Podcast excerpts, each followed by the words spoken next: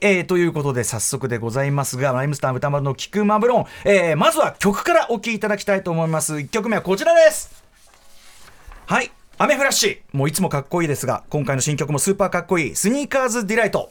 お聴きください。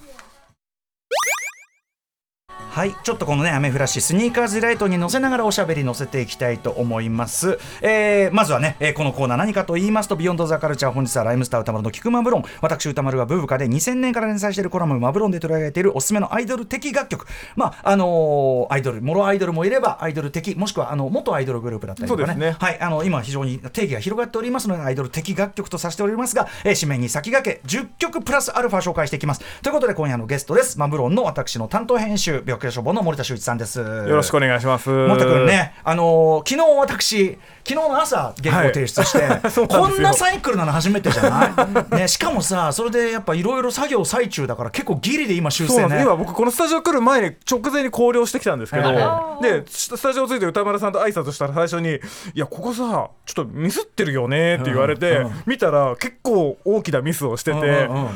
あわわわわと思って 慌てて印刷所に電話して「今から間に合いますか?」って。ああ、そう、間に合ったんだね。間に合ったんですよ。わあよかった俺です、ね、俺もじゃあもうちょっと気づいたら早め、まあ、あのさ俺もさっき気づいたんだけど、はい。ミス見つけたら言うね。そうだね。はい。でもいつもお世話になってます。ありがとうございます。森田君でございます。今月はなんと来週29日木曜発売なんでそうなんですよ。こんなに早い段階でやるのなかなか珍しい、うん。いやでも本当早いから気づいたっていう。うん。できたってことですもんね。ということでまず1曲目は「アメフラッシュ」をお送りしました、えっと、先月のブブカでも、えっと、スターダストプラネッツっていうね,、えっとそうですね。スターダストプロモーションがやっている、まあ、アイドル部門。部門というか、それがまあ前からだけどももクロから始まってうん。音楽的にすごく力入れているっていうのは前から言ってたけどうんここに来てぐぐっとまた。そうなんですよ。なんかまあその世界的なね音楽標準にちょっとこう、うん。合わせてきてやっぱりるという k p か o p がぐぐっとねそうですね。アイドル的な音楽っていうのはやっぱ上げたのはあってうん。ただやっぱスターダストの人たちってもちろん k p o p も意識しながらうん。ちゃんとやっぱ日本型うんアイドルのあ良さみたいなそうですね。で今回の「アメフラッシュ」うんアメフラッシュは限りなく世界標準型の曲多かったけどうん。これちょっとハロプロファンクっていうか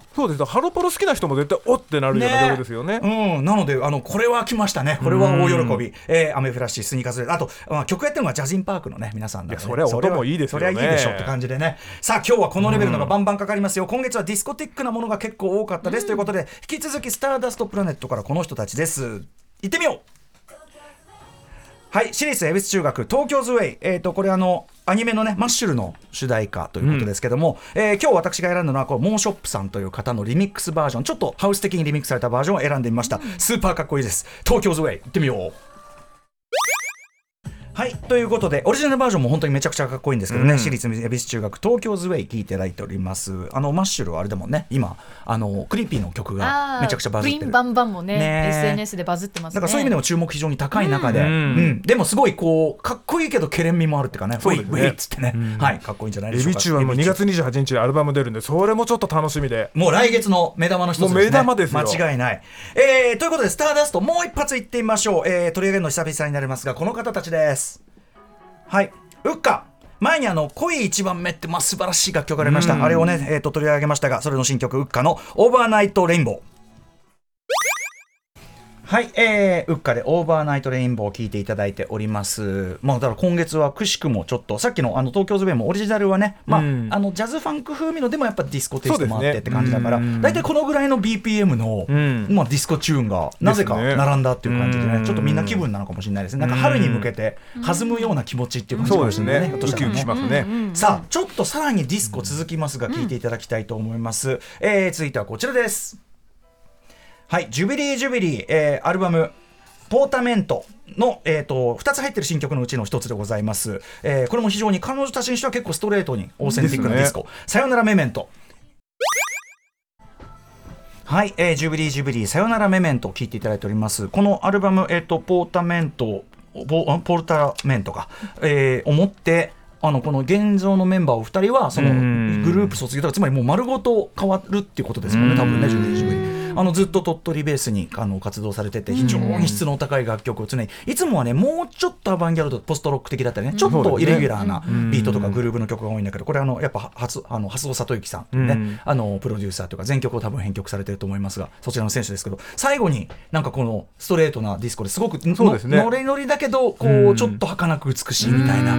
これがやっぱりいいすごくそういうのも素敵かなと思いましたね。ジュビリージュビリーさよならメメントお聴きいただきました。いいペースで来てますね、えー続いてはこちらです。これもちょっとディスコっぽい。はい。はい、フェノメノというこれ声優アイドルグループですかね。そうですね。はい、えーこれの曲で I'm not Yes Man と I'm not Yes Man という曲で、おかっこいいと思ったらもちろんプロデュースは宮野源人、ゲンティー。ねえもうこのもう楽器の音一個一個がまあめっちゃかっこいいねさすが宮野源人さんだし、えっ、と作詞と,、えー、とバックグラウンドボーカルであの澤さんも参加されてるそうねゲンティと澤さんのコンビもありますからね。だから声優、まあ、声優ものが充実してるっていうのはまあずっと言ってることだし、うん。あの今回もあのそはっきり言ってね全部入りきらなくて、声声優ものもちろんチェックしててあの欄外というかなあのこういうのも良かったですって名前挙げてるの全部いいんで正直あのおすすめしたいのは僕がこの連載で挙げてるタイトル全部とりあえず、あの落としてというかなんかそう形で。ですよね。だからあの、うん。これそれこそだからちゃんと紙面で見てうん。確認してほしいですプよね、プレイリスト化してん。聞いてもらったらもうあの僕が名前挙げてこれこれだって選んでるんであん。のねもう全部間違いないんでうん。もうぜひぜひお勧めしたいあたり。まあその中でも特にということでかっこよくない？このフェノメノこすぎですよね、ね、フェノメノで、えー、I'm not a yes man お送りいたしました。またさらにちょっとディスコ路線なんだけど これはさっきのやっぱスターダストじゃないけどついに本家本家はやっぱ強いということでハロプロから一曲お聴きいただきましょう。こちら。はい、お茶の間、えーアルバム「チャンネルナンバーワンかな、えーこちらに新、はい収録されている新6曲の中から選んでみました。お茶の間で宇宙規模で大好き宣言やっぱねハロプロファンクハロプロディスコはハマりきった時のもう爆発力はやっぱもう ね。ちょっと比較しようがない。この平田祥一郎サウンドのこうん。の圧の強さよ。何この強さねえ。あとやっぱりあのなんていうかなでかい話がう 宇宙とか地球とか。宇宙規模で大好きだからあのつんくさんが直接もう関わってなくてもイズムがもうねあのある種こうがっちりあって でその中でやっぱりクオリティを落とさないどころかさらに上がってるってやっぱハロプロもやっぱりなまあ本当にあのずっと聞き逃せないですね、やっぱね。ねはい、お茶の間すごく良かったと思います。お茶の間宇宙規模でだちなみにあの2枚組で今まで揮発曲と新録どかどかあのそれであれで あの全部聞くの大変勘弁してください。デカ盛りって感じでしたもん最高でした。でもどれもかっこよかった。お茶の間、えー宇宙規模で大好き宣言お聞きいただきました。ではちょっと雰囲気変えてみましょうか。こんな曲はいかがでしょうか。はい、えーおなじみマイナマインドさん新曲「Baby Love You」お聞きの通り、まあ、ちょっと 60s というかちょっとモータウンテイストを現代的に。さすがです。ちょっと曲途中でございますが、えーマイナマインドさん新曲「Baby Love You」まあだからあのーオールディーズのでうん。もヒップホップ以降的なうん。こうフローも含めた解釈っていう意味でまあ例えばブルーノ・マーズとかうん。シルク・ソニックとかそういう時代感みたいなものともやっぱシンクロしたまあもう余裕ねマイナさん。そうですね。貫禄、うん。貫禄。パワーね、えーたった一人でもここまでいけるというねさすがでございますという前名前田さん新曲でございました。さあどんどんいきましょうえーこれ僕ちょっと今までノーチェックでしたね。えっ、と、単純にこれ曲、サウンドと、ちょっと変、変則的な曲なんですけども、曲とメロのなんかセンスの中毒性というか、癖にやられてしまいました。えーキスキスというグループ、キスキスのチョコキス。